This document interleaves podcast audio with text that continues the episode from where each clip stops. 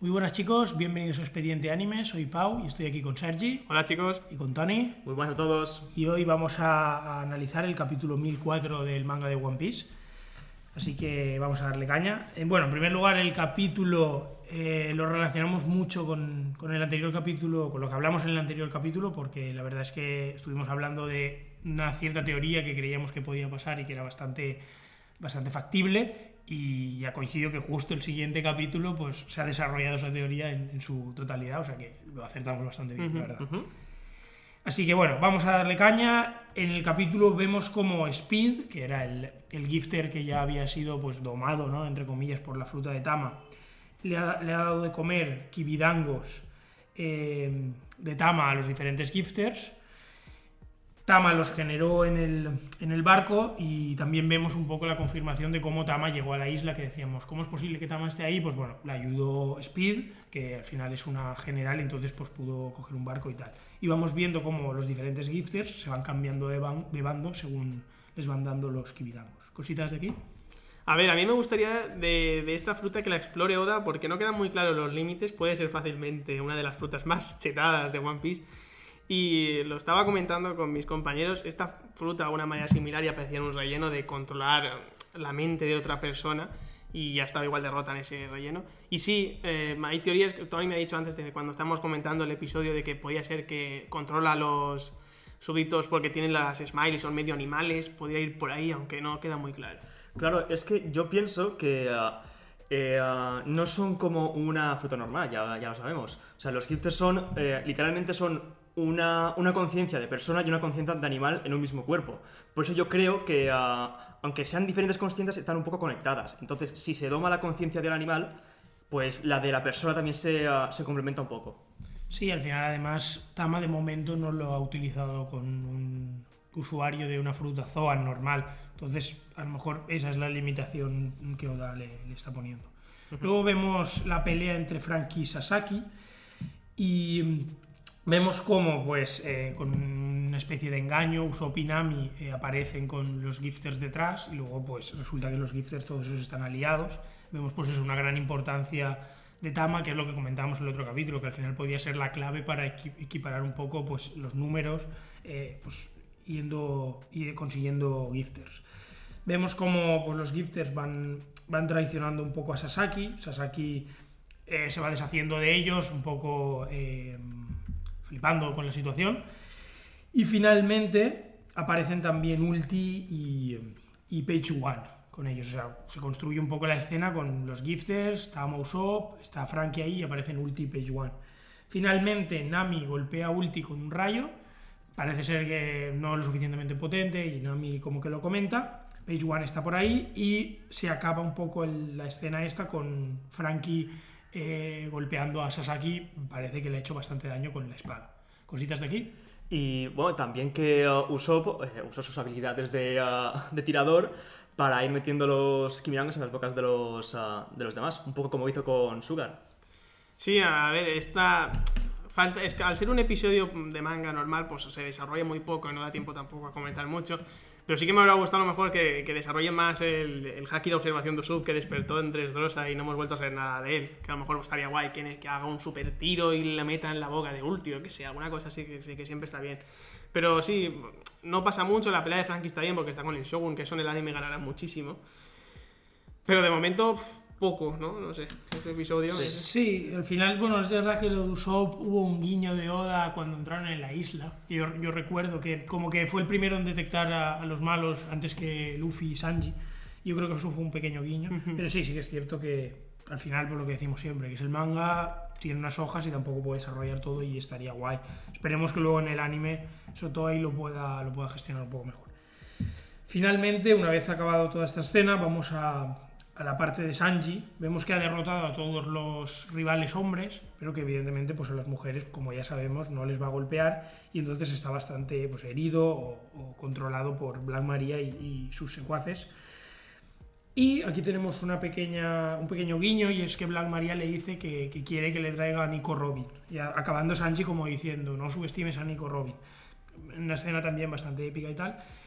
Y es un poco pues la teoría que yo tenía que al final sería Nico Robin el que la, enfrentaría a Black Maria, a lo mejor con Brooke, no lo sé, pero sí que parece ser que, que va a ser claro que se enfrente a ellas eh, o con algún compañero y tal, eh, cosas de, de aquí. Bueno, yo creo que estaría bien ah, que le dieran un poco de, ah, de chicha a Robin, porque sí que es verdad que en los últimos arcos ha estado bastante ausente. Sí, a nivel de peleas, Nico Robin no, no está teniendo grandes combates. Tampoco es una persona que esté enfocada muy al combate. Al final es una persona pues, inteligente que está ahí por el tema de los fonegrifos. Pero sí que molaría que tiene un combate porque tiene una fruta interesante que pues, da mucho juego. Y, sí que- y otra cosa que pensé cuando leí el capítulo es que eh, Big Mom ya dijo que quería a Nico Robin y Black, Maria es del, del team de Kaido y también quieren a, a Nico Robin. A lo mejor hay una, una confrontación. Al final, Nico Robin, ya lo dijimos, es un, un personaje súper importante porque puede descifrar el mundo, la historia. Y está bien que todo el mundo como que se interese. Sí, de hecho es importante porque al final también yo recuerdo en unos capítulos antes como que lo decíamos, como decíamos, joder, Nico Robin es muy importante, debería tener una recompensa más alta, la gente debería estar más centrada y parece que Oda nos ha escuchado porque eh, dos o tres capítulos después eh, lo dice Sí, Big sí. Mom, lo dice el equipo de Kaido, o sea, como que Oda al final es coherente en el sentido de que está centrando la atención en Nico Robin porque los poneglyphs están cerca y quieren conseguirlos y es súper normal. Entonces, por esa parte también genial. Y luego, por último, la parte final del capítulo, eh, tenemos a las. Bueno, las- una de las secuaces de Black Maria, o la gente que está con Black Maria, detecta a los supernovas que están pues como en la planta de abajo de donde están peleando Kaido, Luffy, etcétera, que es donde los ha transportado Lo. Y eh, vemos que están heridos, vemos que los detectan y hablan con King, y King dice que está ocupado, imaginemos que estará con Marco, y que alguien vaya y como que Black Maria se ofrece. Y se acaba el capítulo con una viñeta en el que vemos que alguien está ayudando a, los, a los vainas rojas. Eh, no sé si antes he dicho supernovas, pues los vainas rojas. Los vainas rojas, sí. Eh, y básicamente ahí termina el capítulo con una silueta en la que vemos como que parece que tiene una oreja como larga. Entonces aquí ha habido un montón de teorías. Comentamos un poco lo de antes, eh, Sí, cómo lo veis. ver, tenemos tiempo, yo que lo aprovecharía un poco para, para teorizar de, de la identidad de este misterioso ser, el mi- misterioso hombre enmascarado. de- no sé, yo pensaba, lo primero que pensaba es a lo mejor pues un revolucionario, podría ser, aunque es raro. Un miembro de la Marina puede ser, Mm. porque sabemos que está el CP0 ahí, así que no sería nada descabellado. Y luego otras teorías, voy a dejar ya a mis compañeros. Yo creo que deberíamos descartar ya la, la teoría de que es en él. Yo creo que. Vale, es, es muy, es muy meme, pero la descartamos porque es absurda. Yo, yo a ver, es que con Oda no hay que descartar nada, pero sí, a priori en él no debería ser. O sea, estaría un poco extraño. Es verdad que yo creo que también Oda con el, el tema de...